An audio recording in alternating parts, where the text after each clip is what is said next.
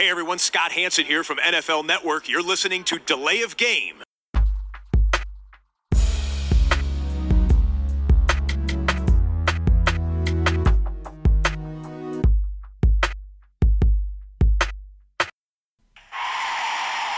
of game. Offense. Five yard penalty. Repeat down. Repeat down. Repeat down. Repeat down. Herzlich willkommen zu Delay of Game, dem Football-Podcast. Unsere 27. Episode. Und ich begrüße heute wie immer den Christian. Hallo Tobi. Und bevor er seine große Reise antritt, um äh, quasi noch äh, den nächsten Transatlantik-Podcast vorzubereiten, nein, äh, ich begrüße den Max. Hallo zusammen. Ja, Max, schön, dass du noch Zeit gefunden hast, vor deinem Urlaub mitzumachen. Den Ja. äh, Sascha begrüßen wir dann äh, vielleicht in der nächsten Woche, äh, vielleicht in der übernächsten Woche, kommt auch so ein bisschen auf den Tag an. Aber äh, der Mann ist jetzt mittendrin und äh, ja, hat an seinem Comeback äh, hart gearbeitet für die GFL 2. Und ähm, ja, wir hoffen aber, dass wir ihn bald auch mal wieder hier bei uns in der Sendung begrüßen dürfen und können. Wir klären die Bierfrage. Max, was hast du am Start? Äh, Brinkhoffs habe ich am Start Das ist, äh, diesmal. gibt's bei Borussia Dortmund auch immer. Genau. Christian, was hast du? Astra O-Typ. Das gibt es beim FC St. Pauli. Ähm, und ich habe ähm, noch aus meinen Minnesota Super Bowl Beständen aus St. Paul, Minnesota von der Tin Whiskers Brauerei ein Flip Switch IPA. Ähm, wunderbar, wir können ja kurz anstoßen, bevor wir dann uns auf die Headlines stürzen. Ja, wir haben Headlines. Leg los. Auch diese Woche haben wir was gefunden. Und äh, das ist ein Thema, da hat der Christian schon am Sonntagabend zu mir gesagt, da ist er unheimlich heiß drauf, dass wir das mal Ja. ansprechen. Terrell Owens, unser aller Freund, ehemaliger Wide Receiver der Eagles, der 49ers und natürlich der Cowboys, hat sich mal zu den Cowboys geäußert und fragt sich, warum Head Coach Jason Garrett eigentlich immer noch der Head Coach in Dallas ist. Christian, stellt er diese Frage zurecht? Absolut. Für mich absolut. Ja, er hat gesagt, es gibt alles keinen Sinn, es gibt ähm, unter ihm keinen Fortschritt. Ähm, dass er noch Headcoach ist, verwirrt ihn, es irritiert ihn. Genauso würde ich das auch sehen. Ja. Es ist, er ist, hat eigentlich eine talentierte Mannschaft, die er nicht so richtig vorangebracht hat. Man hat vor allen Dingen in der letzten Saison gesehen, wenn äh, wichtige Spieler ausfallen, ähm, wie Smith, der Left Tackle, dann konnten die es überhaupt nicht kompensieren. Da war vom Coaching-Staff keine Idee, ähm, wie man das Ganze dann auffängt, äh, wenn man da einen Ersatzspieler reinbringt, wie man dem hilft. Da ist äh, ja eine schlechte Arbeit geleistet worden. Vorher gab es schon äh, immer mal Theater mit Des Bryant. Es gab ähm, ja einfach hatte man auch nicht so richtig das Gefühl, dass Dallas eine Mannschaft, eine eingeschworene Einheit ist äh, manchmal. Und das andere, was ich bei ihm immer kritisiere, ist ja, dass er ähm, auch dann immer nur toll äh, applaudiert und äh, da versucht, gute Stimmung zu machen, aber eigentlich kein richtiger Coach ist für mich, der eine klare Idee hat, was für ein Football auch gespielt werden soll. Also ich bin kein, äh, ja, kein Fan von ihm und ich frage mich schon, warum er dann weiter da in Dallas coacht. Ja, was ist deine Meinung? Äh, ich sag auf jeden Fall, ähm, also was der Christian meinte, ist vollkommen richtig. Terrell Owens hat da schon recht, dass er mal so sein, seine Meinung dazu gibt, als einer der besten Wide Receiver überhaupt in der NFL, die es gespielt hat. Äh, ich sag immer so, wenn die Saison, die kommende, nicht das bringt oder was sich die Cowboys erhoffen, dass Brian fehlt ja jetzt mittlerweile, jetzt muss er natürlich dann Elliott alles vielleicht in Anführungsstrichen machen, ähm, wird es wahrscheinlich für Jason Garrett echt eng werden. Wahrscheinlich wird er auch dann seinen Job verlieren. Christian sagte schon richtig, das ist eher so ein guter Buddy, der mal gerne applaudiert und ähm, aber so ein richtiger Coach ist er nicht. Äh, ich denke mal, das wird echt schwierig. Also die Cowboys haben, wollen in die Playoffs und ähm, hoffentlich führt Garrett sie dazu. Ich sag mal so, äh, sonst ist er sein Job los. Gehe ich schwer von aus. Tobi. Ja, Ja, ähm, der Dallas-Fan, bitte. Ja, äh, Dallas-Sympathisant natürlich irgendwie auch. Ähm, ich sehe das alles schon auch durchaus wie ihr. Also ich glaube, dass die Saison, Max, du hast gerade richtig gesagt, das ist eine richtungsweisende Saison erstmal für die Franchise, auch für Jason Garrett selber.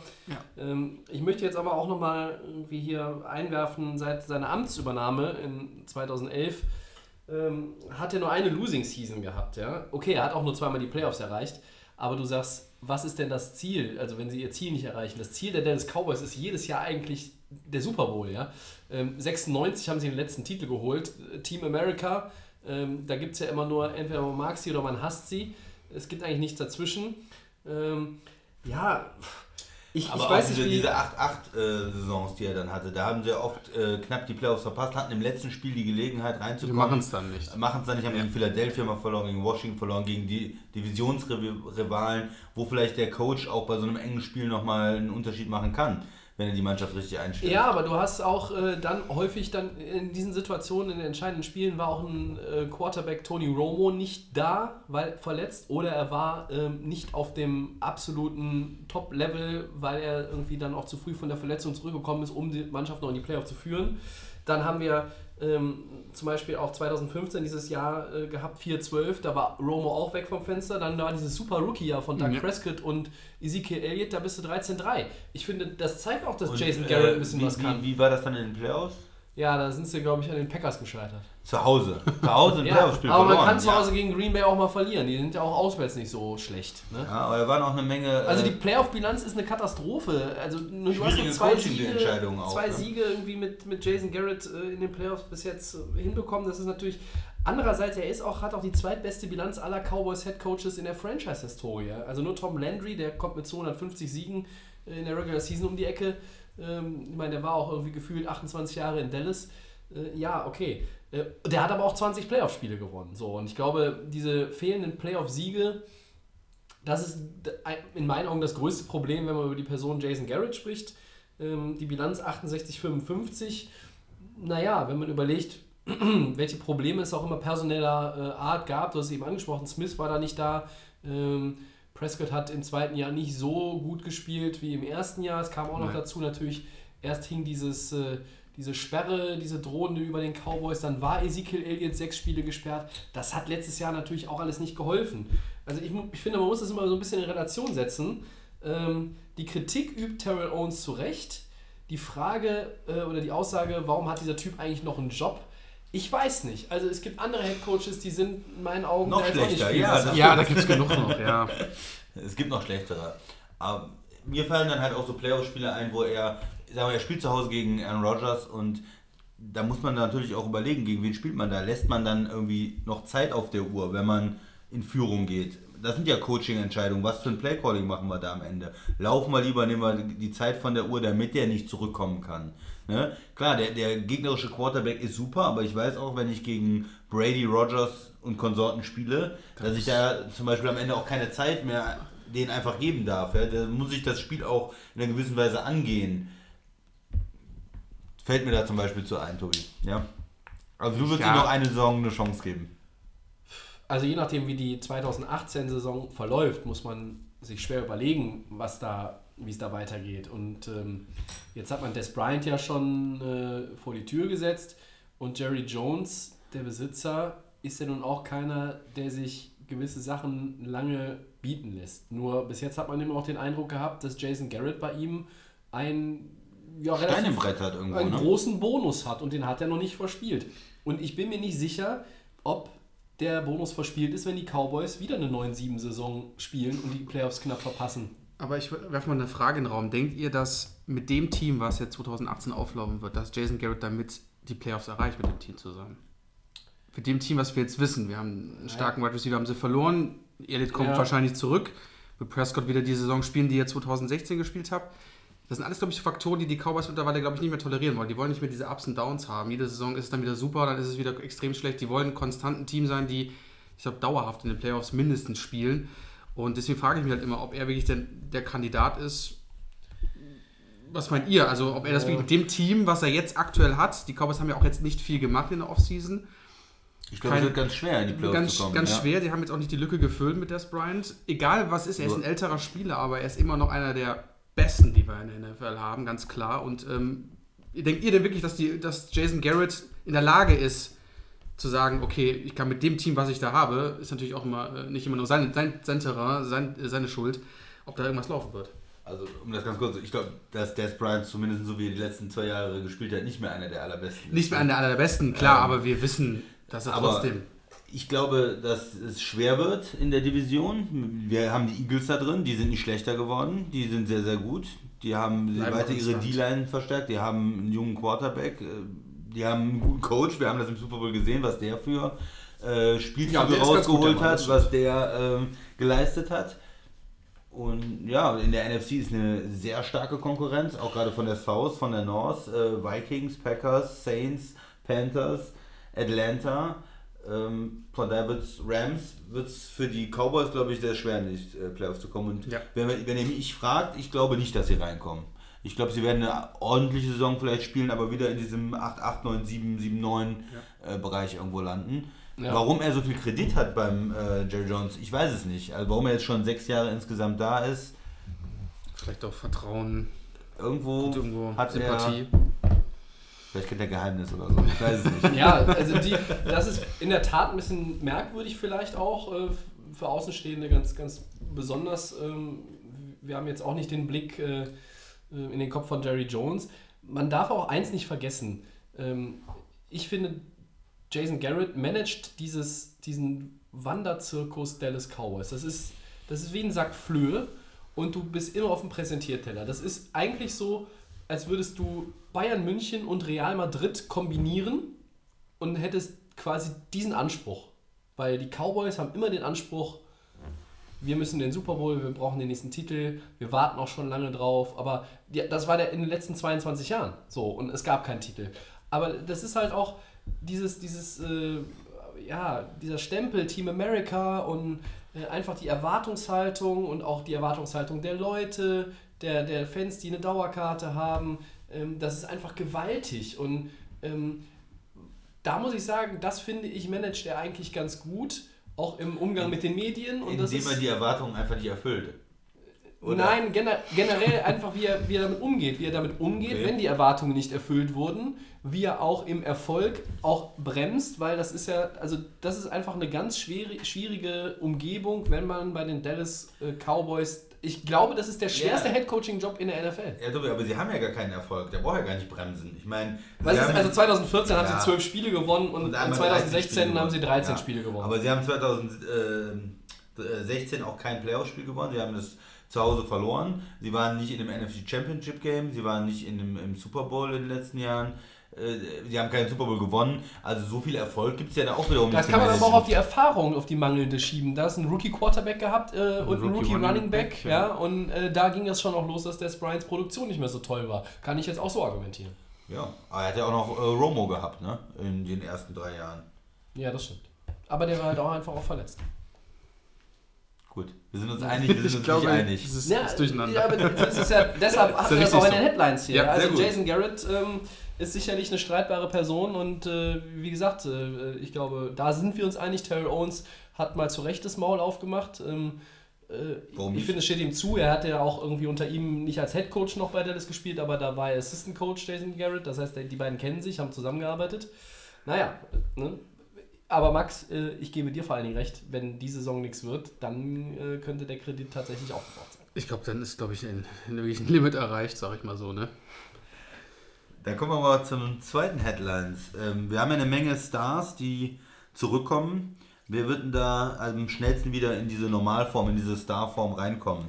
Also wir hätten da im Angebot Oder Beckham, Aaron Rodgers, JJ Watt, Deshaun Watson, David Johnson, Allen Robinson. Das sind so die bekanntesten Namen, die schwere Verletzungen hatten. Nur mal um ein paar zu nennen. ne? Ja, Kreuzbandrisse sind dabei. Ähm, da ist natürlich immer die Frage, wann werden die wieder fit, wie kommen die wieder in Form, Tobi? Ähm, also Aaron Rodgers hat ja zum Beispiel schon am Ende der Saison nochmal gespielt. Das war ja der Versuch, nochmal die Packers in die Playoffs zu führen. Dann ist er nochmal auf die Injured Reserve gesetzt worden, ist wieder rausgegangen. Ähm, da haben wir auch, das Spiel haben wir damals gesehen zusammen, Ja, Christian, und haben festgestellt, der war nicht bei, also nicht mal annähernd bei 100 Prozent, also vielleicht irgendwie bei 60 Prozent. Und dann fehlt einfach was in der NFL, auch wenn man so viel Talent hat. Aber ja, ich glaube, Aaron Rodgers wird äh, derjenige sein, der am schnellsten quasi auf diesem Level wieder agieren kann, auf, auf dem er, er sich selber sieht und auch ähm, ja, das Team ihn sieht und auch die Beobachter, die Fans auch von außerhalb ähm, ihn sehen. Das gleiche gilt, glaube ich, für, für Odell Beckham. Ähm, ja, ein bisschen schwieriger, glaube ich, wird es für Deshaun Watson und Allen Robinson, kommen beide von einem Kreuzbandriss wieder. Ähm, auch bei David Johnson mache ich mir eigentlich jetzt nicht so die riesen Gedanken. Da, da ist es eigentlich nur das Zutrauen, äh, wenn man wieder den Ball packt bei der Übergabe. Ähm, der hat ja das Handgelenk gebrochen. Mm, Ja, Wen nimmst du denn jetzt? wenn ich mich auf einen festlege, sage ich, es ist Aaron, Aaron Rodgers, der äh, bei 100% äh, am ehesten wieder sein wird. Max? Ja, also am liebsten würde ich natürlich alle wieder 100% sehen, weil das sind ja wirklich Top-Kandidaten hier. Ähm, Aaron, Rodgers, Aaron Rodgers auf jeden Fall. Ich sage auch Odell Beckham, der ist ja bei den OTS jetzt auch wieder dabei. Ich glaube, dass so die beiden Kandidaten so die sind, die auf jeden Fall wieder topfit sein werden. Bei JJ Watt, das haben wir, glaube ich, letztens schon besprochen, im letzten Podcast, das war, glaube ich, so, so relativ schwierig bei ihm, ob er da wieder hundertprozentig fit sein wird. Äh, Deshaun Watson, ja, David Johnson, klar, Allen Robinson. Also ich würde mich auch auf Odell Beckham, Aaron Rodgers festlegen. Das sind so die, die zwei Konstanten, wo ich sage, okay, das ist auf jeden Fall machbar. Thematik hat natürlich auch so ein bisschen Fantasy-Football-Hintergrund. Für alle, die Ja. spielen. Christian, ähm, angenommen, äh, es wäre, wären jetzt alle frei in unserer Liga, in der wir spielen, äh, ähm, wo es kein, und es gäbe keine Keeper. Ähm, wen würde es auf jeden, auf jeden Fall setzen? Auf welchen der Kandidaten? Ich habe ein gutes Gefühl bei Deshaun Watson eigentlich. Er ist einfach ein junger Spieler. Das heißt, da ist auch die, die Heilung vielleicht noch ein bisschen einfacher, als wenn man wie JJ Watt, Aaron Rodgers schon ein paar Jahre in der Liga spielt älter ist. Ähm, das einmal als Punkt. Und dann würde ich, glaube ich, im Quarterback gegenüber den anderen Spielern vorziehen. Also ein ein Running Back oder ein Wide Receiver, der ist mehr Kontakt ausgesetzt, äh, der ähm, ist auch, muss sich mehr bewegen, mehr dynamischer, mehr sprinten, mehr Cuts machen als Wide Receiver, die dann vielleicht doch den Knöchel oder äh, andere Gelenke belasten. Und beim Quarterback, der arbeitet viel aus der Pocket raus. Gut, Kreuzbandriss wird ihn vielleicht ein bisschen in die Dynamik einschränken, aber er kann, glaube ich, da an seine gute Saison anschließen. Und ich nehme mal Deshaun Watson. Aber wir wollen äh, alle diese Kandidaten möglichst schnell natürlich wieder auch in Normalform sehen. Ja, weil das Letztes sind alles. Jahr hatte man auch so ein bisschen das Gefühl, früh in der Saison, so fünf, Woche 5, Woche 6, dass viel Star Power in der NFL Mhm. auf der Verletztenliste gelandet ist. Irgendwie viel mehr als sonst, oder? Ja, Das sind nur Stars, sag ich mal so. Ne? Das sind fast alle Leader von den einzelnen Teams. Ähm, wenn ich jetzt auswählen dürfte, wahrscheinlich hoffentlich beim Fantasy Football dann in der kommenden Saison Aaron Rodgers würde ich auf jeden Fall mir irgendwie versuchen zu krallen, weil ähm, wenn der wieder 100% fit ist, dann hagelt es wieder Punkte. Ähm, aber wie gesagt, auch bei, bei David Johnson, Allen Robinson ist als konstante Spieler. Ähm, man kann nur hoffen, dass die alle wieder da sind. Ja. Ja, ähm, Allen Robinson, Christian, ist vielleicht für dich jetzt nicht so der, äh, der so in die oberste Riege mitzuzählen ist, aber da setzen die Bears ja auch große Hoffnungen äh, rein. Aber der hat natürlich mit dem Kreuzbandriss, ähnlich wie Deshaun Watson, auch einen relativ weiten Weg zurück. Ne? Ja, Kreuzbandriss ist natürlich eine, eine Verletzung, die manchmal auch ein bisschen länger dauert. Wir haben es aber bei Jordy Nelson gesehen, der hat ja auch einen Kreuzbandriss, hat danach Comeback Player of the Year, glaube ich, ja, gehabt mit 1200 Yards. Das heißt, auch ein äh, Wide Receiver kann von so einer Verletzung sehr stark wieder zurückkommen. Er ist auch noch ein junger Spieler in seinen 20ern. Ja, da, da kriegen die das hin. Mittlerweile ist Kreuzbandriss ja auch nicht mehr äh, sag ich mal so, die Horrordiagnose, die es äh, früher war, weil die, die Medizin ja auch immer weiter Fortschritt äh, voranschreitet und in den letzten Jahren viele Leute auch von so einem Kreuzbandriss äh, schon nach einer Saison ähm, sehr stark wieder zurückgekommen sind. Manchmal dauert es so anderthalb bis zwei Saisons, bis es wieder wirklich auf dem Zenit der Leistungsfähigkeit sind. Ähm, ja, ich bin da, Alan Robinson wegen der Verletzung bin ich da eigentlich ähm, nicht so kritisch. Er hat ja so ein bisschen äh, eine schwierige Karriere bis jetzt. Erst war er sehr gut, dann ist es ein bisschen abgefallen. Wie viel ist da das Quarterback-Play? Äh, er hat ja mit einem Freund von mir zusammengespielt. Äh, Shortpasser. mit einem ganz tollen Quarterback. Von daher hoffen die Bears, glaube ich, dass er da mit äh, Trubisky wieder an seine Trubisky, Hochzeiten äh, an, anknüpft. Mit dem Mitch. Ist denn einer von euch, jetzt auf, die wir auf der Liste haben, ist es denn MVP-Kandidat, irgendeiner von denen? Oder? Ja, dann würde ich auch sagen, der Mann aus Green Bay. Ne? Ja, er hat ja schon äh, mehrere gewonnen. Ja, Von daher könnte das, könnte das auch wieder passieren. Wide Receiver oder Running Back ist ja immer ein bisschen schwieriger. Äh, Deshaun Watson hat zumindest das angedeutet, dass er vielleicht das mal erreichen kann. Ich gehe aber nicht davon aus, dass er schon im zweiten oder dritten Jahr ähm, einen MVP holt. Dafür sind dann junge Quarterbacks doch, ja, da fehlt da meistens noch was, die werfen dann zu viel Picks und es wird vielleicht noch ein bisschen länger dauern. Ich hoffe am besten, wie es damals gegen New England war. Das hat mir gefallen letztes Jahr. Das hoffe ich natürlich dann auch in der kommenden Saison, dass es genauso abgeht. Ja. Ja, dann haben wir die nächste Headline. Und zwar geht es um unseren Mann Johnny Football. Johnny Manziel darf jetzt wieder professionell Football spielen. Und zwar nicht in der NFL, sondern in der Canadian Football League. Und zwar hat er bei den Hamilton Tigers, Tiger Cats, Entschuldigung, unterschrieben. Ähm, einen Zweijahresvertrag. Es geht also wieder voran bei ihm. Ähm, und die Frage, die wir uns natürlich jetzt stellen, ich fange mit Christian einfach an, wird er eines Tages wieder mal in der NFL spielen, wenn er sich jetzt in der Canadian Football League da sozusagen wirklich Leistung bringt? Ich hatte ihm das ja mehr oder weniger empfohlen hier über diesen Podcast. Ich weiß nicht, ob er ihn auch hört. Vielleicht. Ähm, nein, das ist, glaube ich, für ihn der richtige Weg. Er muss ja zeigen den Teams, dass er professionell ist, dass er die ganzen Probleme abgelegt hat, dass die in der Vergangenheit sind, dass er keine Drogen, Alkoholprobleme, Lebensprobleme mehr hat. Und mit so einem Engagement, da kann er das, wenn er da zeigt, er, er kann auch ein Team führen, spielt professionell, zeigt seine Professionalität, dann kann ich mir vorstellen, dass er nochmal eine Chance bekommt, als Backup irgendwo zu spielen, in der, in der NFL wirklich. Vielleicht in ein, zwei Jahren doch nochmal da reinzurutschen und ein Backup zu sein. Das ist der, für mich der einzige Weg. Also von daher, ich finde es ein guter Move für ihn. Tobi. Ja, also er hat ja ein paar Workouts jetzt auch in der Offseason absolviert bei diversen NFL-Teams. Ich finde, wenn du 2015 war sein letztes, ist er in Cleveland raus, rausgeflogen. 2015, ja. Und das ist jetzt schon ja, knapp drei Jahre dann her. Ähm, ich finde es problematisch. Das gleiche gilt auch für Leute wie Colin Kaepernick, ähm, den ich dann gerne auch wieder mal als, als Vergleich auch da ranziehe. Du bist raus eine gewisse Zeit. Ja, ich weiß nicht. Also wenn irgendwie sich zwei, drei Quarterbacks im Roster verletzen und du hast irgendwie akute Not, dann fragst du vielleicht bei den Kandidaten nochmal an. Bei Johnny Menzel, ich hatte so ein bisschen gedacht, dass er möglicherweise jetzt hier un irgendwo unterkommt als zweiter, dritter Quarterback bei irgendeinem Team. Da gab es nochmal Gerüchte über die Patriots. War jetzt nicht. Natürlich ist es gut, dass er wieder professionell Football spielt. Ich glaube auch, dass die CFL erstmal die richtige Plattform für ihn ist. Ich glaube aber auch, dass du dann ein Jahr, das wären dann vier, zwei Jahre, das wären dann fünf, dann bist du so lange aus der NFL raus. Ich glaube, ah, der Weg zurück in die NFL. Also ich Ja. würde sagen, wir sehen ihn nicht mehr in der NFL. Ich bringe mal einen Namen ins Spiel. Wie war das denn mit diesem äh, Kurt Warner eigentlich?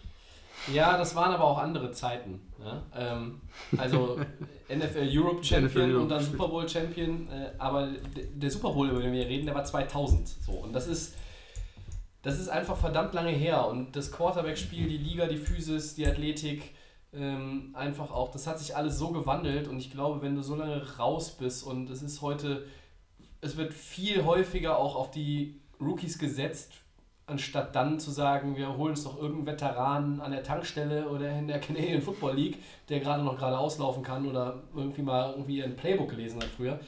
Also ich glaube, das macht es schon ähm, deutlich schwerer und es ist schwerer als früher. Ja. Hast du Ähm, noch eine ich dritte hab- Meinung? Also jetzt, Äh, zu wem ich hältst du habe jetzt auch, hier? ich habe jetzt auch eigentlich, der Chris hat es schon vorweggenommen, auch gedacht als Backup irgendwann mal, vielleicht wenn er sich da etabliert in der CFL, weil, sagen wir mal so ehrlich, so viele Backups gibt es nicht. Wenn er wirklich konstant gut spielt in der CFL und kann wirklich eine Führungsposition machen, kann, da, äh, kann das auf jeden Fall vielleicht die Möglichkeit sein. Tobi hat aber auch wieder recht.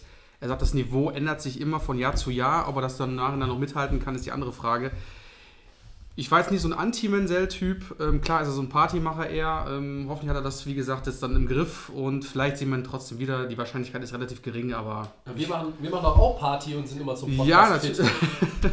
Deshalb nehmen wir auch immer dienstags auf und nicht am Wochenende. Ähm, Wäre bestimmt interessant mal wieder zu sehen, äh, weil, aber das Niveau ist natürlich halt dann, äh, wenn du ein paar Jahre raus bist, extrem hart dann auch wieder. Also bleibt spannend, ja.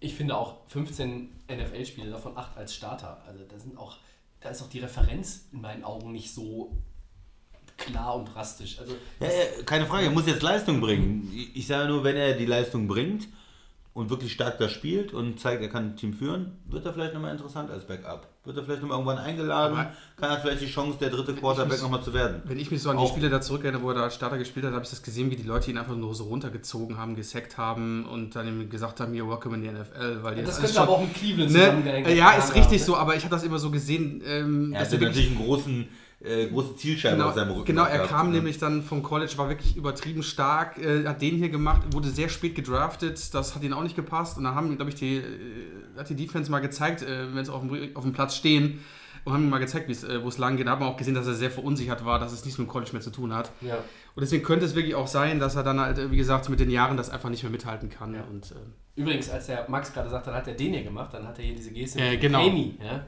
Äh, Ja. Die erfahrenen. NFL-Gucker werden sich richtig. erinnern. Machen wir einen Schlussstrich, das Mhm. waren unsere Headlines und äh, gehen in unser Zwischensegment äh, wie jede Woche äh, so ein kleines Spielchen. Wir haben heute mal wieder die Odds und zwar unter, dem, unter der Überschrift die Playoff-Rückkehrer. Wie viel Prozent gibst du der folgenden These, Christian? Die LA Chargers ziehen 2018 erstmals nach 2013 wieder in die Playoffs ein. 100 Prozent. Das ist deutlich. Genau. Ich habe dir als äh, Super Bowl-Team getippt. Ach ja, ich Und erinnere ich mich. bin äh, begeistert auch von der Defense, vom Talent, was sie da haben. Joy Bosa, um niemanden zu Mm. nennen, Casey Hayward, um niemanden zu nennen. Also dazu haben sie noch einen talentierten Quarterback, der immer noch spielt, äh, Philip Rivers, äh, Keenan Allen. Also ich bin ein Melvin Chargers-Fan Gordon als Running Back und ist auch nicht so äh, schlecht. ich glaube, dass die auf jeden Fall in die Playoffs kommen. Ja. Ja, ich habe jetzt 80% aufgeschrieben, dass sie auf jeden Fall in die Playoffs kommen. Ich habe mir das mal so angeschaut bei ihnen in der Division. Da haben wir Kansas, die Raiders und Broncos und da sehe ich keinen davon irgendwie im nächsten Jahr, der irgendwie die Chargers da in der zwischen den drei Mannschaften das Wasser reichen kann. Das Wasser sogar nicht. Das Wasser reichen Ja. kann, soll ich so relativ stark absetzen und die FC ist sowieso nicht so stark wie die NFC, meiner Meinung nach. Sehr richtig. Ähm, deswegen ist da in der AFC ist echt spannend. Nächstes Jahr ist alles offen. Und Chargers sehe ich auf jeden Fall in den Playoffs 80%, habe ich gesagt. Ich gehe genau dazwischen, ich sage 90 Prozent. Ich gehe nicht auf 100, bewusst nicht auf 100, weil äh, man in der AFC West in den letzten Jahren oft auch nicht so genau äh, prognostizieren konnte, was da eigentlich passiert. Dann kam irgendwie Oakland mit Derek Carr und einer Monster-Saison mal so ein bisschen nach oben und haben dann gedacht, oh, da äh, tut sich jetzt was. Und Oh, da könnte wieder hatten wir ja vor nicht allzu langer Zeit auch Denver mit Peyton Manning noch vorne. Ähm, dann Kansas, ja, die waren jetzt äh, letztes Jahr der Divisionssieger, auch hauchdünn natürlich, haben jetzt den Quarterback gewechselt, den Staffelstab weitergegeben. Ich sehe die Chargers auch gerade, weil ihr es beide gesagt habt, die AFC ist nicht so stark wie die NFC. Das heißt, wenn sie die Division nicht gewinnen, bin ich mir aber relativ sicher, dass sie einen der beiden Wildcard-Spots abstauben. Und Ja, ich ja. hätte es ihnen jetzt 2017 schon gegönnt, deshalb 90 Prozent. Die Chargers können wir uns eigentlich sicher sein. Aus, außer die Raiders haben jetzt hier mit ihrem Supercoach Ach so, das mit- Ultimum, ne? mit, Also mit Chucky. mit Ja, Chucky ja, ja, ihr, ich ähm, ihr. Durchbruch und haben eine Monstersaison, dann wird es natürlich auch. Ich weiß schon, dass die 100% mir um die Ohren fliegen, wenn der Kicker der Chargers die ersten drei Spiele alles verschießt und dann. Das Kickerproblem, äh, genau. ne, das ist ja eigentlich immer die letzten Jahre das Problem der Chargers gewesen. Ja, ich glaube, mit einem Kicking besseren Game. Kicker in der ersten Saisonhälfte hätten sie die Playoffs äh, schon frühzeitig Ja. dingfest gemacht. Naja, so ist es halt.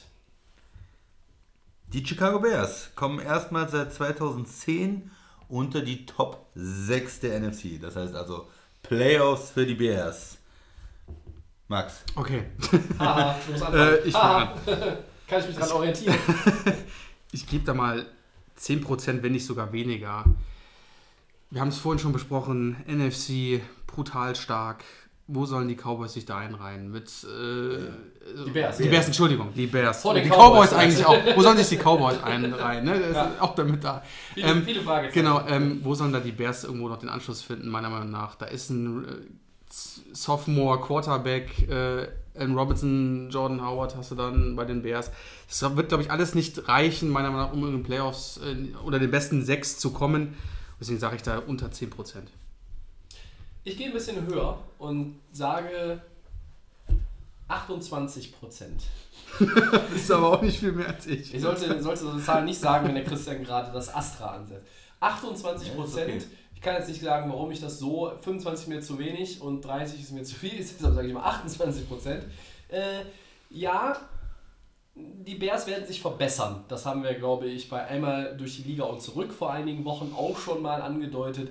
Für die Playoffs wird es mutmaßlich nicht reichen. Aber wenn ich mir so unsere ähm, Helmtabelle hier angucke, dann könnte ich, ich spinne jetzt mal ein bisschen rum und sage, die Divisionssieger heißen Philadelphia, Green Bay, New Orleans und LA Rams. So. Und dann sage ich, aus der East kommt kein Wildcard-Team. Cowboys nicht, Redskins nicht, die Giants nicht. Wir nehmen die Vikings mit als Wildcard-Team.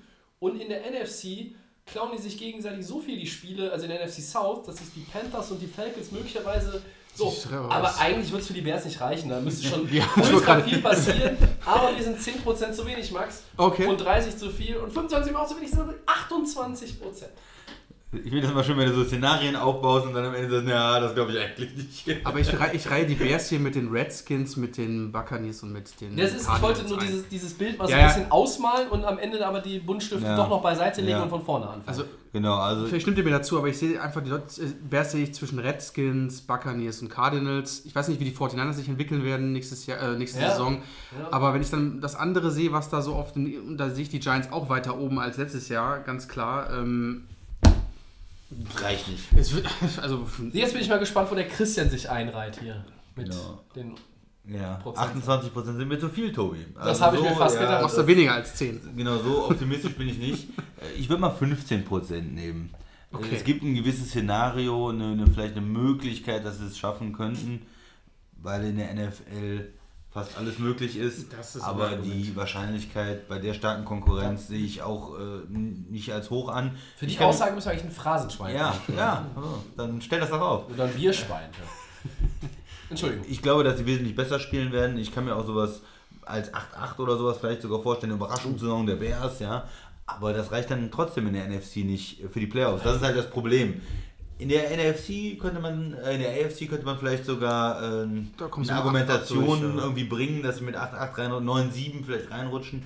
Aber hier in der ähm, NFC sage ich nein und es gibt ihnen, was habe ich gesagt, 15 Prozent. Ja. Ja, vielleicht die Verletzung sonst in der Division. Ja. Okay. Mehr Ähm, geht nicht. Einen haben wir noch.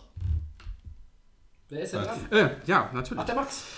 Ähm, und zwar, Oh, ich die, ja, ich freue mich auch drauf, äh, die Cleveland Browns werden nächste Saison die Durchstrecke beenden und werden, sei, äh, werden zum ersten Mal seit 2002 wieder in die Playoffs einziehen. Wie viel Prozent gebt ihr den Browns?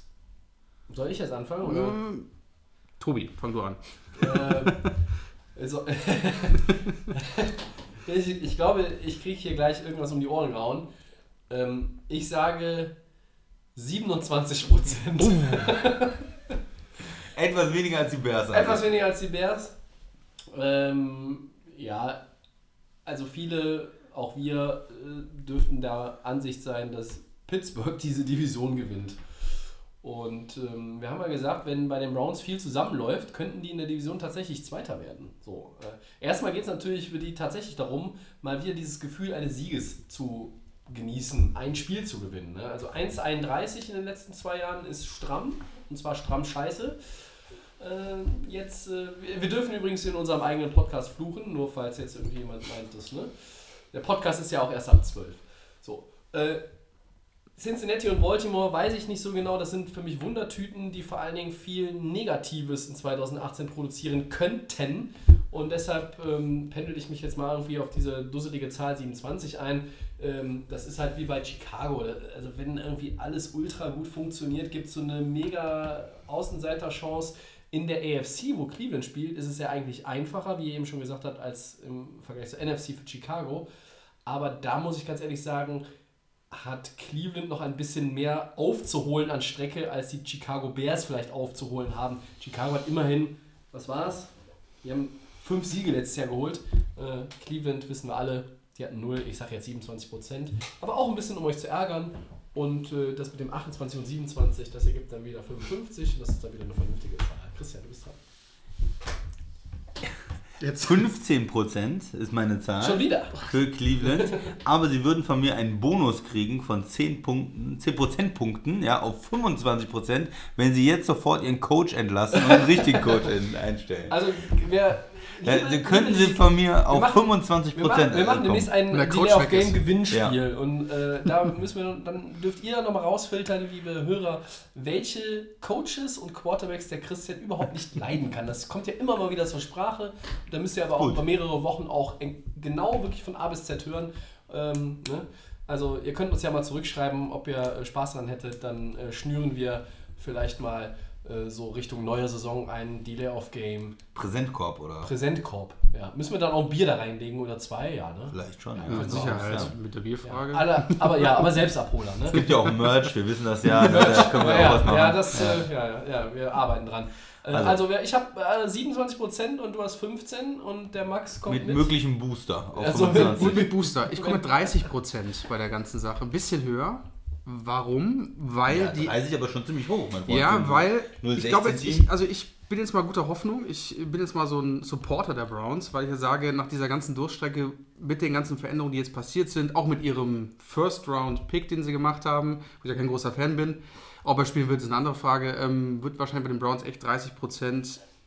Du, du weißt aber, es ist derselbe Coach noch, ne? Wenn sie Sam Darnold genommen hätten, hätte ich 32% Das ist richtig, aber wenn ich wie auf unser Board gucke, die AFC ist so durcheinander. Es gibt so viele Teams, wo ich leider sage, okay, da könnte jeder irgendwie in die Playoffs kommen oder es könnte keiner kommen. Ähm, Ich sehe vor allen Dingen auch 11 von 16 auf Anhieb, die nicht in die ja, Playoffs das kommen können. deutlich. Ich sehe auch in dem, in dem Schnitt sowas. Ähm, deswegen würde ich den Browns echt mal 30% geben und warum auch nicht? Also, wenn die sich wirklich zusammenreißen und jetzt endlich mal den Football spielen. Gut, ähm, beim Christian wollen wir Headcoach gar nicht anfangen, aber trotzdem bei der AFC, das ist so ein. Also, sagt mir mal einer von euch, wer hier irgendwo noch irgendwo Playoff-Kandidat wäre, außer jetzt Steelers und, und äh, New England, die. Ähm, Chargers haben wir eben schon ja, äh, genau, Chargers und die Jaguars und dann ist, wird schon echt ein gemischtes. schon dünn. Dann wird schon dünn und dann ist es gemischt. Also da kann jeder reinkommen, meiner Meinung nach. Und deswegen sage ich bei den Browns 30 Prozent. Ich bin mal optimistisch. Ja. Gut. Wenn die, wenn die 1,15 gehen, dann. Äh, Dann, dann, ja dann, dann, sagst du mir nochmal Dann haben Bescheid. sie sich Genau. auf jeden Fall verbessert. Ja, genau. Aber äh, ich finde, äh, das waren die amüsantesten Odds, die wir in äh, 27 Episoden Delay of Game bis jetzt hatten. Und äh, ja, ich habe dann nochmal, das sollten wir jetzt nicht unterschlagen, weil wir haben ja jetzt nicht alle, äh, sonst würde es hier ein bisschen lange dauern. Tampa, die sind seit 2007 zum Beispiel auch nicht in den Playoffs, die Jets seit 2010 und genau wie die Chargers ähm, seit 2013 nicht dabei. Die 49ers, das sind die sechs Teams, ähm, inklusive jetzt halt der von uns genannten, die lange warten. die sozusagen. lange warten. Ja, wobei 2013 bis 18, weiß ich, ob das schon so lange ist, aber naja, es ist äh, gefühlt ein bisschen. Äh, Tampa hat da ja auch was gemeinsam mit Cleveland. das ist Ich richtig. Ja, die, die Rams, äh, einen, sch einen schlechten Headcoach, oder was? Ja. Ah, oh, der Christian. Der Christian will sich, glaube ich, alle selbst coachen. Der hat da schon andere Pläne. Ja, also äh, Dirk Cutter, Hugh Jackson, Jason Garrett. Ich glaube, das wären Christians äh, Top 3 Coaches, wenn er eine, eine Franchise hier in Deutschland irgendwie aufbauen würde oder einen Club übernehmen würde. Die würdest du holen, ne? Genau. Ja. Jetzt hast du schon verraten für den Und Johnny, Präsentkorb. und Johnny, sozusagen. Johnny Football. Na, dann überlegen wir uns was anderes. Ja, wunderbar. Ähm, Top 5, Tobi. Top 5. ja, ich äh, muss, ich, sammeln ich muss mich gerade einmal sammeln, weil ich das, glaube ich, äh, zwei der letzten vier Male auch verdaddelt habe in der, in, in, in, in der Ansage. So, wir kommen zu den Delay of Game Top 5. Ja, heute die Position. Wir bleiben noch Offense, bevor wir dann äh, bald auch Richtung Defense wandern.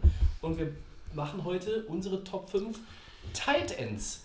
Und ich erinnere, dass wir, glaube ich, alle Antonio Brown bei den Wide Receivers auf Platz 1 hatten. Ich vermute, dass unser Tight End auf Platz 1 auch überall derselbe ist. aber ich bin mir ziemlich sicher, dass auf den Plätzen 2 bis 5 deutlich mehr Bewegung ist als bei anderen Positionen. Und ähm, ich bitte um Handzeichen, wer anfangen möchte. Der gerne Christian. Der Christian Ja. hat sich gemeldet. Ja, der hat sich gemeldet. Ja, dann lege ich mal los. Die Position 5 fand ich am schwersten. Äh, 1 bis 4 waren relativ klar. Und auf, bei mir, und bei 5 war eine Menge Fragezeichen. Und da habe ich mir einige Kandidaten angeguckt, zu denen ich kurz was äh, sagen möchte. Äh, Carolina, der Olsen, der war in den letzten Jahren sehr, sehr stark und wäre da auf jeden Fall in den Top 5 gekommen. Letztes Jahr hatte der eine Grottensaison eigentlich, war sehr viel verletzt. Ist für mich da rausgefallen. Also für mich ist immer, ich nehme jetzt die Spieler, die ich jetzt gerne hätte. Wenn morgen Super Bowl wäre, wen möchte ich da als Titan sehen? Äh, Jimmy Graham, der ist sicherlich vom Talent her ein Top-Spieler und hat in New Orleans äh, tolle Leistungen vollbracht. Ist in Seattle nie so richtig angekommen, hat da jahrelang ja eigentlich nicht die Leistungen gebracht, die wir erwarten können. Hat letztes Jahr zwar 10 Touchdowns gehabt, aber wenig Yards. Ist für mich deshalb im Moment nicht in den Top 5. Müssen wir mal sehen, wie viel er da in Green Bay noch reißt. Dann äh, habe ich eigentlich äh, Rudolph von den äh, Vikings, auch ganz Kyle eine hohe, meine, äh, hohe Meinung von ihm. weil er auch irgendwie immer gegen Green Bay gut spielt. Und dann habe ich gesehen, äh, 532 Yards die, letztes Jahr. Und da habe ich gehört, ja, da war der ja fünf Spiele verletzt. Nein, der hat 16 Spiele gemacht, hatte nur 500 Yards. Also da kommst du bei mir auch nicht in die Top 10. Ja, weil, weil Thielen und Dix endlich. Ich wollte gerade äh, sagen, aber hat, ist das nicht normal? Schuhe dass angezogen mit haben, 500 Yards? Also genau, wollte ich gerade sagen, weil da war ja überall Ja, irgendwo, ne? Ja, ja, ja, ich sehe Ja. das Argument von Christian, Okay. aber wir, lassen- wir Ist- ist- lassen ihn erstmal weitermachen. Ja, ist, ja auch ist, ist mir, 500 Yards ist mir zu wenig für einen Top 5 Teil in der Liga. Klar, der äh, hatte auch äh, sicherlich äh, andere Leute in der Offense, aber das reicht mir auch nicht. Äh, Hunter äh, Henry ist dann noch von den Chargers, der hatte auch zu wenig Yards für mich. Äh, John Reed war mir zu viel verletzt und Wissen dann habe ich mich. Nein, jetzt kommt's, jetzt kommt's. kommt- ich habe mich für los. den Tight End der Giants entschieden. Uh, Den Rookie. Ingram. Evan Ingram. Evan Ingram. Ingram. Der hat als Rookie über 700 Yards gehabt. Ja. Hat natürlich vielleicht auch profitiert, dass die Wide Receiver zum Teil verletzt waren, hat aber auch in einer extrem schlechten äh, Offense eigentlich gespielt. Äh, da war ja nicht so viel, was da Die zusammenging. wird ja viel besser jetzt dieses Jahr. Ja, und ich möchte auch mal zeigen, dass ich New York-Spieler nicht nur hasse, wie der Tobi immer sagt. Deswegen habe ich mich mal hier entschieden, äh, nehme ihn. Wenn jetzt morgen die Saison losging, die anderen sind mir alle zu viel Fragezeichen. Der hat Leistung gebracht, über 700 Yards. Ja. Den nehme ich. Okay. So, an Nummer 4. Äh, Walker von den äh, Tennessee Titans heißt Titans. Ja. So heißen sie. Der spielt seit Jahren konstant. Der hatte viermal über 800 Yards jetzt. Äh, eine 1000 Yard Saison auch dabei. Äh, ist mittlerweile 33, wird 34, spielt aber super Football noch. Ganz konstant. Ähm, Nummer 3, Ertz von den Eagles. Äh, ist auf der Bildfläche, glaube ich, bei allen mittlerweile drauf, dass das ein Top Tight End ist. Auch über 800 Yards gehabt. Hat manchmal ein bisschen verletzungsanfällig vielleicht, aber ihm fehlt vielleicht nur noch das Blocking, um ganz nach oben zu kommen, um wirklich einer der äh, Top 2 Tight Ends zu sein äh, in der Liga. Mehr Receiver als äh, Blocker. Und als zwei äh, habe ich Kelsey von Kansas City. Äh, der hatte auch über 1000 Yards, ähm, wird ja auch manchmal als Baby Gronk bezeichnet. Und äh, die Nummer 1 ist dann Gronk persönlich. Der Tight End der Gronk. Patriots. Äh, das Einzige, was man da sagen kann, ist, er ist auch ein bisschen verletzungsanfällig in den letzten Jahren, fällt manchmal aus, aber er hat 14 Spiele ge gespielt und über 1000 Yards gehabt, also fast 1100 Yards, äh, hat die Touchdowns gehabt, das heißt, er braucht auch gar nicht die 16 Spiele. Man hat sogar das Gefühl, er wird manchmal in der regulären Saison geschont von den Patriots.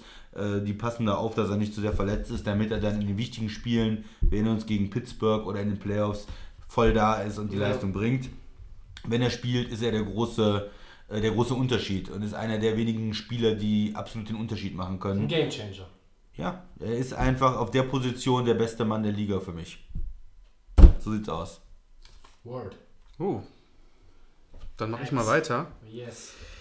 Äh, ja, der Chris hat das schon so schön. Wir sind fast gleich eigentlich von der Aufstellung her hier. Von Ha, 1 bis da 5. können sich schon alle freuen, Sicherheit. oder? Und zwar ähm, auf der 5 war es wirklich auch, äh, waren echt viele Kandidaten, die ich da gesagt habe. Hunter Henry hatte ich drin, den Graham, den auch den Ingram von den Giants. Ich habe mich auf der 5 für Delaney Walker entschieden, weil ich gehe jetzt nicht nur von der Perspektive jetzt nur vom letzten Jahr, sondern ich gehe halt einfach jetzt von Tennessee, in dem Fall von mehreren Jahren. Walker war immer eine Anspielstation, der immer konstant gespielt hat, immer gut Leistung war bei den Tennessee Titans. Ein wichtiger Mann bei den Titans gewesen. Äh, Ohne den ging es ja gar nicht. Deswegen bei mir auf der 5. Ich habe dann auf der 4 Veteran Greg Olsen genommen von den Panthers, ähm, weil der einfach, klar, letztes Jahr nicht so, aber das ist auch ein wichtiger Mann. Ähm, ich glaube jetzt schon, ich weiß nicht, wie lange er jetzt schon in der NFL spielt. Äh, 15, Ja, ganz- hat mal bei Chicago angefangen. bei Chicago angefangen, ähm, hat ja auch wirklich schon, ich glaube, über 50 Touchdowns in seiner Da Karriere gab es schon. Schwarz-Weiß-Fernseher, glaube ich. Genau, als er noch gespielt hat und deswegen äh, denke ich ein verdienter vierter Platz. Dann bin ich echt wieder Christian. Ich habe dann auch Zach Ertz auf der Nummer 3. Krasser Tight End, keine Frage. Ähm, mitentscheidend, warum die Eagles Super Bowl Champions sind. Auf der 2, äh, My Man eigentlich, weil ich mag am liebsten Travis Kelsey von den Chiefs. Äh, ich habe ihn immer gerne beim Fantasy-Team drin, weil ich weiß, der ist einfach agil, der ist, der ist einfach wie ein Wide Receiver. Der kann einfach Bälle fangen und ähm, bei den Chiefs einfach die, äh, die Touchdown-Maschine auch mit, ganz klar. Und was soll man auf eins sagen? Ja, da geht es zu den Gronkmaster, ja, aus, aus New England. Da können einfach drei Leute an den dranhängen und der geht trotzdem noch die 10 Yards weiter. Ähm, konstant gut. Wenn er den Ball hat, gibt er ihn kaum her. Ist halt einfach ein würdiger erster Platz, ganz klar. Tobi. Ja, jetzt habe ich gesagt, es gibt äh, einen klaren ersten, ähm, es gibt, glaube ich, auch einen klaren zweiten. Ähm, Aber? Dann so ein bisschen Variation ist dann trotzdem noch drin. Ähm, ich habe auf fünf einen, ähm, vielleicht auch noch kurz vor, vorweggeschickt, ähm, es gibt Leute wie ein Greg Olson, wie auch ein Jordan Reed von Washington, die haben enormes Potenzial. Jordan Reed ist deutlich jünger als Greg Olson. Aber hier ist auch so ein bisschen jetzt das vor dem Eindruck, Verletzungsanfälligkeit, die, die einfach auch gravierend war zuletzt. Und ähm, klar, man muss bei einem Rob Gronkowski immer sagen, ja, der hat da zwischendurch auch mal so Saisons gehabt, wo der eine Saison hat glaube ich, nur fünf Spiele gemacht und so weiter. Ja, okay. Ähm, aber äh, da ist natürlich das Talent noch ein ganz, ein ganz anderes, ein anderer Level. So, auf fünf bei mir, einer ähm, und das ist, also ich muss so ein bisschen, ich habe mich so ein bisschen losgelöst von den Yards, auf die du dich auch ein bisschen konzentriert hast, Christian, sondern ähm, weil ich einfach generell finde, die Tight End Position. Ich sehe das beim, ich weiß nicht, wie es euch geht, ähm, wenn ihr jetzt auch den Podcast hört und Fantasy Football spielt. Früher war das mit den Tight Ends irgendwie eine andere Nummer. Ne? Man hat Tony Gonzalez gehabt, man hat Antonio Gates gehabt, äh, man hat auch da schon Gronkowski gehabt, äh, man hat einen äh, Jimmy Graham. Jimmy Graham gehabt und man wusste, ähm, da kann man eigentlich auch fast wie bei einem Wide Receiver äh, jede Woche mit 10, 11 Punkten beim Fantasy in der, äh, im, im, im, ja, also normalen Sale-Weise jetzt, also im Standard-League-Format, konnte man mit rechnen. Das hat sich so ein bisschen gewandelt. Wir haben uns, glaube ich, hier äh, auch schon privat häufig über genau diese Sache unterhalten. Die Position des Titans hat sich so ein bisschen verändert auch wieder. Äh, vielleicht liegt es auch ähm, einfach daran, dass die dass weniger ähm, wieder darauf äh, auf diese Passempfänger äh, sich konzentriert wird. Ähm, obwohl andererseits in meinen Augen, ähm, als jemand, der nie Football gespielt hat, ich auch sagen muss, diese Blocking Tight Ends, die es irgendwie Anfang der 90er ja gab, ähm, das ist jetzt auch nicht so, dass wir die wieder haben, dass es eine Renaissance gibt, sondern es ist irgendwie so ein, ja, so eine, so, ein, so eine Mischung, ne? Ich glaube fast, dass das Feld eigentlich breiter geworden ist. Mehr irgendwo. Auswahl, ja. Aber in der Spitze ist es im Moment Das nicht ist so. es. Ne? Es, ist, es ist, du hast halt mit, mit Gronk da den ganz großen Kelsey vielleicht noch und dann hast du sehr viele, die haben Talent. Der eine hat mehr Talent, aber ist mehr verletzt. Der andere hat ein bisschen weniger Talent. Der eine hat Yards, der andere hat Touchdowns, der andere wird nicht eingesetzt. Also du hast so eine breite Mischung und dann hast du im Fantasy Football zwölf Tight Ends Ja, und aber du wenn, weißt wenn, nicht, welchen wenn nicht Gronk oder Kelsey hat, hat eigentlich auf der Position schon ein Problem. Genau, du weißt aber Ja. nicht so richtig, welchen du nehmen sollst, Ja. weil So. es ist dann doch nicht konstant genug. So, und jetzt äh, der Ja, 58 Minuten Vorrede äh, ohne Sinn. Meine Nummer 5 ist Cameron Braid von den Tampa Bay Oh. Buccaneers. Ähm, Ja, der war stark. da habe ich zum Beispiel jetzt tatsächlich auch mal mich auf eine Statistik von 2017 äh, gelehnt. Und er hat nämlich 12,3 Yards pro Catch. Da ist er unter den Top 5, Top 6, was das angeht. Und der Mann hat nur 48 Bälle gefangen. Das hat auch natürlich damit zu tun, dass ein Quarterback wie Jameis Winston eigentlich se- 16 Spiele lang in 2017 mehr damit beschäftigt war, irgendwie zu gucken, dass er irgendwie gerade auslaufen kann und einigermaßen akkurat werfen würde, was ihm auch nicht mehr gelungen ist. Ich finde, da hat Braid ähm, schon auch in diesem Temper-Team, was so ein bisschen, ja, weiß ich nicht, äh, merkwürdig daherkam, ähm, war er für mich einer der besseren Spieler. Vielleicht war er für mich sogar offensiv der beste Spieler, den sie hatten. Besser noch als Mike Evans, wenn man natürlich die Erwartungshaltung da auch sieht. Den Receiver, Christian, du weißt es, du hast ihn im Fantasy-Draft ja gezogen. Ähm, also ich glaube, Cameron Braid kann noch mehr. Und ich glaube, dass er in der neuen Saison, wenn Tampa Bay sich als Team verbessern sollte, wo ich noch sicherlich Zweifel habe, dass er da auch noch seine Produktion steigert. Deshalb einfach auch mit diesen Yards per Catch äh, 12,3 in der vergangenen Saison auf Platz 5. Auf Platz 4 ähm, Delaney Walker, beim Christian Wahrer auf der 4, bei Max auf der 5. Ähm, das ist auch ein guter Blocking-Tight End. Ähm, der ist natürlich jetzt nicht so wie, wie auch, der ist 33, ja, der ist aber auch nicht vor 8, 9 Jahren so gewesen wie ein Gates oder wie ein Tony Gonzalez, dass man so mit dem irgendwie mit einer 1000, 1200 Yard Saison rechnen kann. Er hatte auch nur drei Touchdowns in 2017, aber der Mann ist sehr verlässlich. Ähm, Der ist alles, was du möchtest Ta- beim Tight End eigentlich. Der Genau, kann blocken, der ist das komplette der, Paket. Der ist Receiver, der hat am Anfang ja äh, in, in San Francisco gespielt. Und ja. äh, hat sich dann äh, diese Starting-Position in Tennessee erarbeitet auch. Richtig. Und deshalb habe ich ihn auch, wie ihr, in den Top 5, hier an, bei mir an Position 4. An Position 3 habe ich Jimmy Graham. Ähm, als einziger von uns habe ich den mit drin.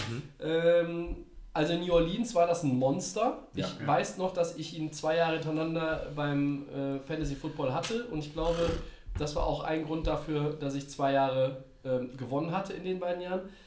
Der hatte in der letzten Saison zehn Touchdowns und er hat sich wieder gesteigert in Seattle. Ähm, obwohl da, du hast es ja neulich auch schon mal so schön veranschaulich gesagt, Christian, Russell Wilson, der hampelt da rum hinter einer O-Line, der muss irgendwie ständig improvisieren, alle 10 Sekunden und ihm fällt irgendwie was ein. Und gerade in der Red Zone ist Jimmy Graham noch immer, auch in seinem jetzt schon für Footballspieler fortgeschrittenen Alter, ein sehr, sehr guter Spieler, einfach weil er die Athletik hat, er hat die Körpergröße, äh, mit den Händen, das ist auch immer noch so, dass er einfach auch mal selbst in der Red Zone gegen den Corner den Ball wegfischen kann zum Touchdown und, und runterziehen kann. Und ich glaube, da werden die Green Bay Packers auch ähm, ihre Freude, Freude dran haben. Ich glaube nicht, dass er 10 Touchdowns bei den Packers macht, aber ich setze ihn auch aufgrund der 10 Touchdowns in Seattle in der letzten Saison auf die 3. Gut, und der Rest äh, ist äh, schnell erzählt. Travis Kelsey auf der 2.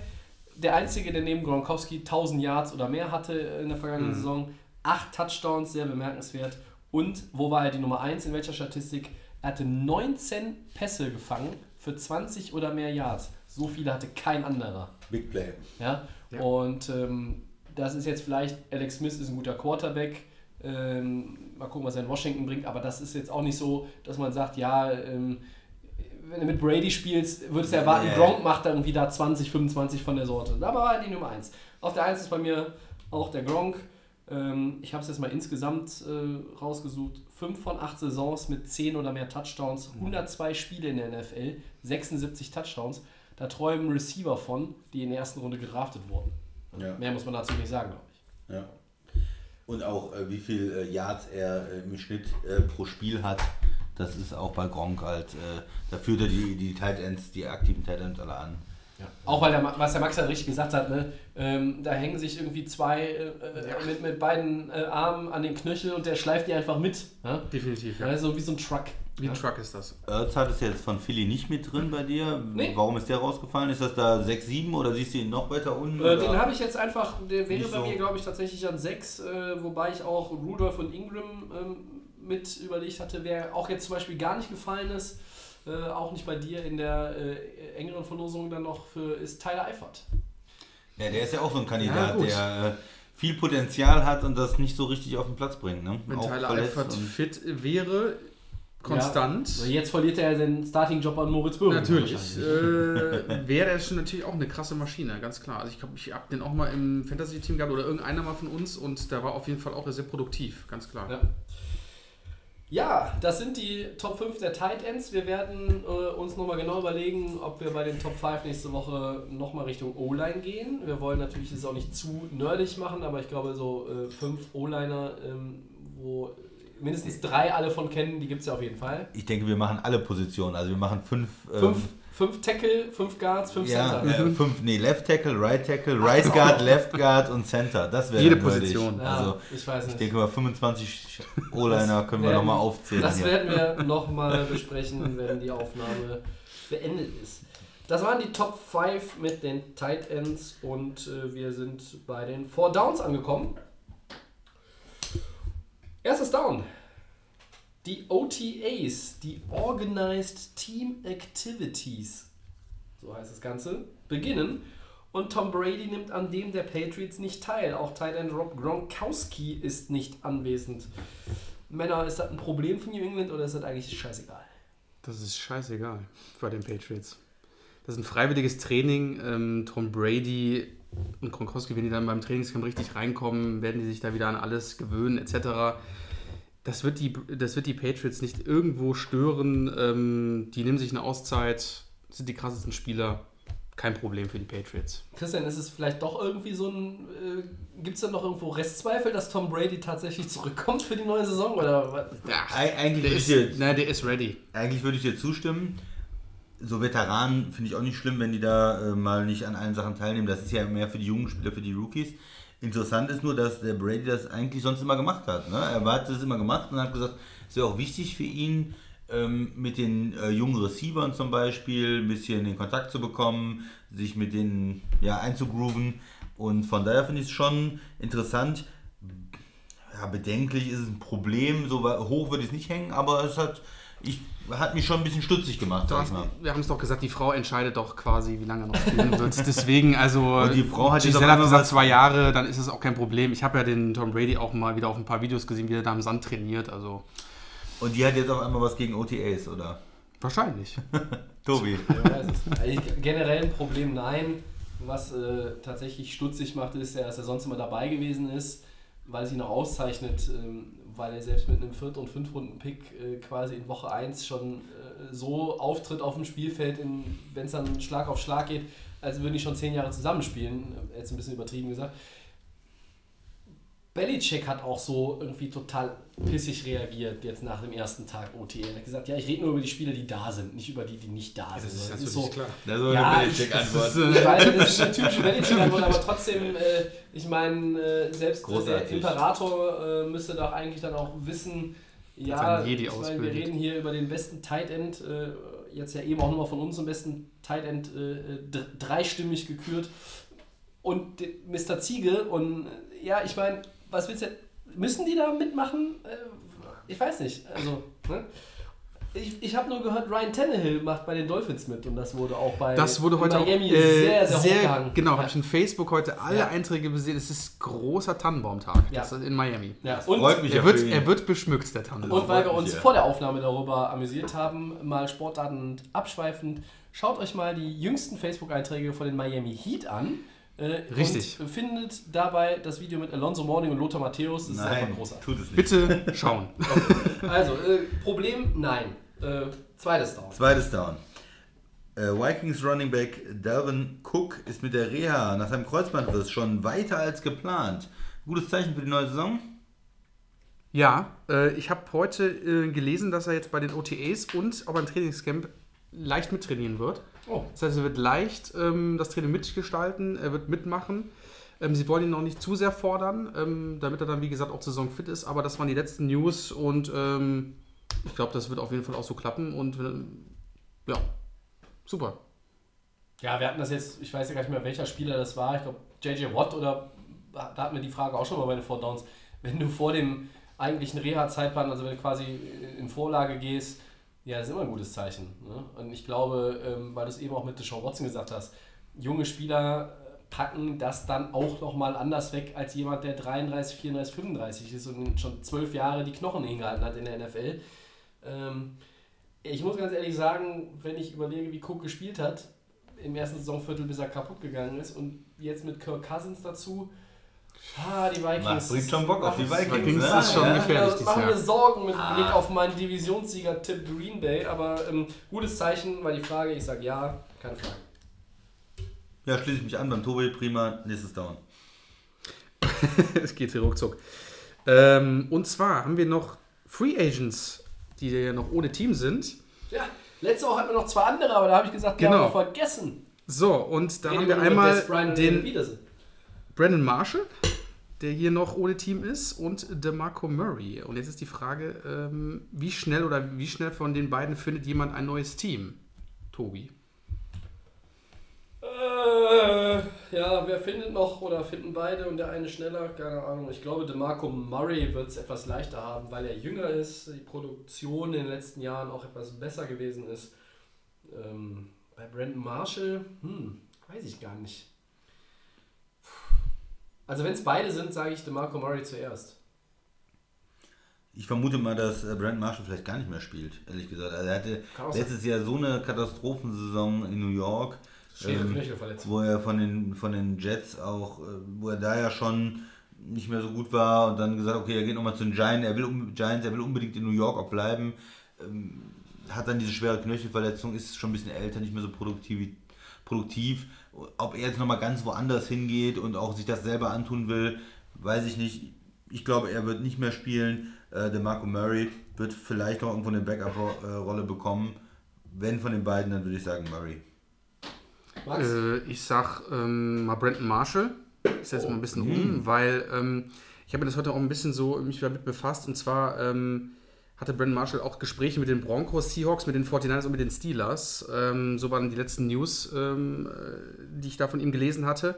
Also der ist da mehr mit Teams involviert. Ich habe da nur ähm, sehen können, dass ähm, äh, Daniel Tomlinson, der Ex-Charger Running Back, gesagt hat, dass am besten ähm, DeMarco Red zu den Seahawks passen würde. Ja, das hab ich gehört. genau, weil die, ähm, das Running Game läuft ja bei denen auch 0,0 und ähm, das wäre so der beste, perfekte Landing-Spot, meinte er. Wilson, alles. Richtig. ähm, aber so von der Auswahl her habe ich jetzt also rausfinden können, würde ich sagen, vielleicht Brandon Marshall, der noch irgendwo einen Job vielleicht noch kriegt. Ist auch ein alter Spieler, ähm, ja, abzusehen. Interessant. Das, äh, ja, also DeMarco Murray, äh, das war ja äh, von uns schon während der Saison prognostiziert worden, dass bei äh, in Tennessee die Zeit abläuft. Derrick Henry, Henry den äh, Staffelstab übernommen hat. Jetzt, äh, ja, der ist irgendwie so ein bisschen auch bei mir untergegangen, muss ich ganz ehrlich sagen. Naja. Muss man jetzt noch dazu sagen, dass der Tobi gerade sehr stolz auf sein Tomlinson-Trikot Das ist natürlich richtig. gedeutet hat. Ja. Der Daniel Tomlinson, ehemaliger San Diego San Diego Charger Chargers. Running Ja, Back. dass er gerade trägt. Also das äh, New York passt, Jets. passt ganz gut, dass wir über den auch mal sprechen. Richtig. New York Jets, aber das ist ja weit entfernt. Ja, das ist, das ist alles lange her. War, glaube ich, Brett Favre ja auch mal einer. Ja, richtig. Der Viertes und letztes Down. Ähm, ja, puh. Äh, die NFL-Owner äh, machen ja gerade, halten ja gerade eines ihrer ähm, alljährlichen Meetings ab und ähm, haben übrigens auch dem Verkauf der Carolina Panthers an Mr. Tepper zugestimmt für die 2, rund 2,3 Milliarden Dollar. Das hatten wir auch schon mal angesprochen mit einem Satz. Auf jeden Fall stimmen sie über die Vergabe von Super Bowl 57 und 58 ab. Da ist, glaube ich, unter anderem Arizona mal wieder in der Verlosung. Meine Frage an euch, Jungs, wäre, für den Fall, dass irgendwann mal ein Super Bowl in Europa ausgetragen werden würde, was, naja, zugegebenermaßen schwer vorstellbar ist, aber man weiß es ja nie. Welche Stadt wäre denn aus eurer Sicht dafür genau die richtige? Die richtige Entscheidung wäre natürlich. Nein, nicht Wien. Äh, London. Wir haben da die Spiele, die da einmal im Jahr, also mehrmals im Jahr sind. Ähm, perfekter Spot, die Leute kennen sich aus. Ich glaube, das ist eine gute Anlaufstation für Europa und ich sage einfach, in London wird dann eventuell ein Super Bowl stattfinden. Christian. Ich sag mal München. Die in der Allianz Arena. Die haben, eine, die haben eine moderne Arena. Äh, eine schöne Stimmung da auch in äh, München. Und ich glaube, München wäre ganz gut. Ja, die Bayern, die gehen jetzt mittlerweile. 80-1. Die Bayern gehen jetzt mittlerweile immer mehr nach Amerika rüber, hier schon bei den Miami Heat und äh, da sind sie auch mit den Giants ja, ja, immer relativ stark zusammen verbunden. Ne? Das kommt ja auch auf, auf Marken an. Und Bayern München, das ist ja auch eine Marke in der Welt. Da kann ich mir München schon ganz gut vorstellen. Tobi, was meinst du denn? Mm, Dortmund. Hatte ich, auch, hatte ich auch überlegt, weil da sitzt man einfach näher am Spielfeld, als äh, in der Stadt, die ich jetzt wähle. Ich sage Berlin. Ähm, wer mal beim DFB-Pokalfinale gewesen ist, auch einfach merkt, die Organisation und, und wie es alles abläuft und dieses Event an sich, die Atmosphäre, die Stimmung, egal welche Fanlager ähm, dann da auch zum Finale erscheinen. Das hat was Berlin weiß, wie man Großveranstaltungen organisiert. Ich würde mir Berlin wünschen. London ist natürlich logisch auch wegen der ähm, London Games, Regular Season Games, die seit Jahren da stattfinden. München ist auch gut. Ähm, ich wollte eigentlich hatte auch überlegt, Düsseldorf zu sagen, weil äh, wir können ja Großveranstaltungen auch mit Nicht. Grand, Grand Depart und äh, äh, Eurovision Song Contest ja, und ähm, was haben wir noch? Tischtennis WM und nein. Also ich sage jetzt, mal- ich sag jetzt mal einfach äh, Berlin. Ja, ist es. Ja. Ich sage jetzt mal so. Ja, ähm, aber wir sind uns, glaube ich, auch Aber- einig, dass es äh, eine wirklich sehr hypothetische Frage ist. Ne? Ja. Aber ich seid davon überzeugt, dass es in Deutschland stattfindet. Das ist ja schon mal. Ja, ja, gut, London wäre das nur, aber ich Ja, wusste, dass ich sag einer mal von euch mal so, London ne? sagt, deshalb war mir klar, ich sag was anderes. Ne? ja, ähm, Ja, dann sind wir, glaube ich. Hast du noch was? Also, nee, um das zu sagen, nach London, ich glaube, in äh, England wäre jetzt wirklich die, die logische Wahl für die NFL, ist Deutschland natürlich, wenn man auch damals zurückdenkt an äh, NFL, NFL Europe Zeiten, wie viele Teams es hier gab, Frankfurt, äh, Düsseldorf, Berlin, wäre das schon ein interessanter Markt. Also Deutschland ist nicht so abwegig, wie es vielleicht erscheint. Ich glaube, es ist wahrscheinlicher als Madrid, Paris oder sowas. Ja, das hätte ich jetzt auch gesagt. Ja, also, das, das ist in Spanien oder in Frankreich nicht Ja. irgendwie. Mexiko, wenn außerhalb der äh, Vereinigten Vielleicht Staaten Mexiko, ist, ja. jetzt mit Mexico City, da ist auch eine Menge Potenzial für die NFL, glaube ich. Das stimmt. Da spielen Okay. dann die Rams und die Chiefs diese Saison. Aber Tobi, ich will dich nicht unterbrechen, bitte. Na, Mach den äh, Abschluss. Ja, wir, wenn noch irgendwie jemand was äh, hat, dann gerne. Ne? Wir, äh, Bitte kein Super Bowl in Europa, das passt nicht zum Ja, ganzen Sport. Also. War mal was anderes für die Four Downs und Ja. das vierte Down. Damit sind wir am Ende von Delay of Game Episode 27. Wir hoffen, es hat euch diese Woche auch gefallen und ein bisschen unterhalten. Und äh, ja, empfehlt uns gerne weiter, liked unsere Facebook-Seite, folgt uns auf Twitter, at DelayOfGameNFL. Bei Soundcloud könnt ihr uns natürlich kostenlos finden, genau wie bei iTunes. Und wir sind auch abrufbar, Christian, bei The Fan FM. der Fan FM. Und ja, wenn ihr Fragen habt, Themen, Wünsche, Anregungen, Kritik, sonst irgendwas, immer her damit. Unser Social Media Beauftragte von Delay of Game ist da immer offen, antwortet in der Regel auch schnell und zuverlässig. Wir werden uns ähm, jetzt beraten, wie wir das nächste Woche machen. Welche Position, ob wir tatsächlich äh, nur auf Left Tackle gehen, Christian in Top 5. Nein. Okay. äh, Right Guard. Right Guard ist nächste. Woche. Ich finde das gut.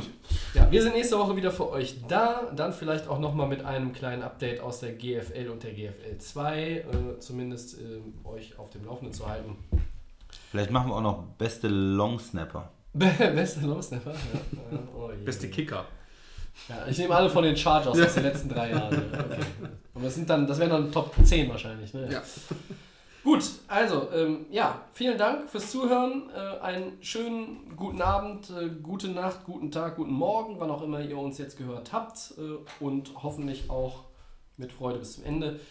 Ja, bis zur nächsten Woche. Der Max, bei dem bedanke ich mich wie immer. Vielen Ich Dank. wünsche dir einen schönen Urlaub. Dankeschön. Beim Christian bedanke ich mich auch, Gerne. wie immer. Und dann sagen wir drei Ciao. Tschüss. Tschüss.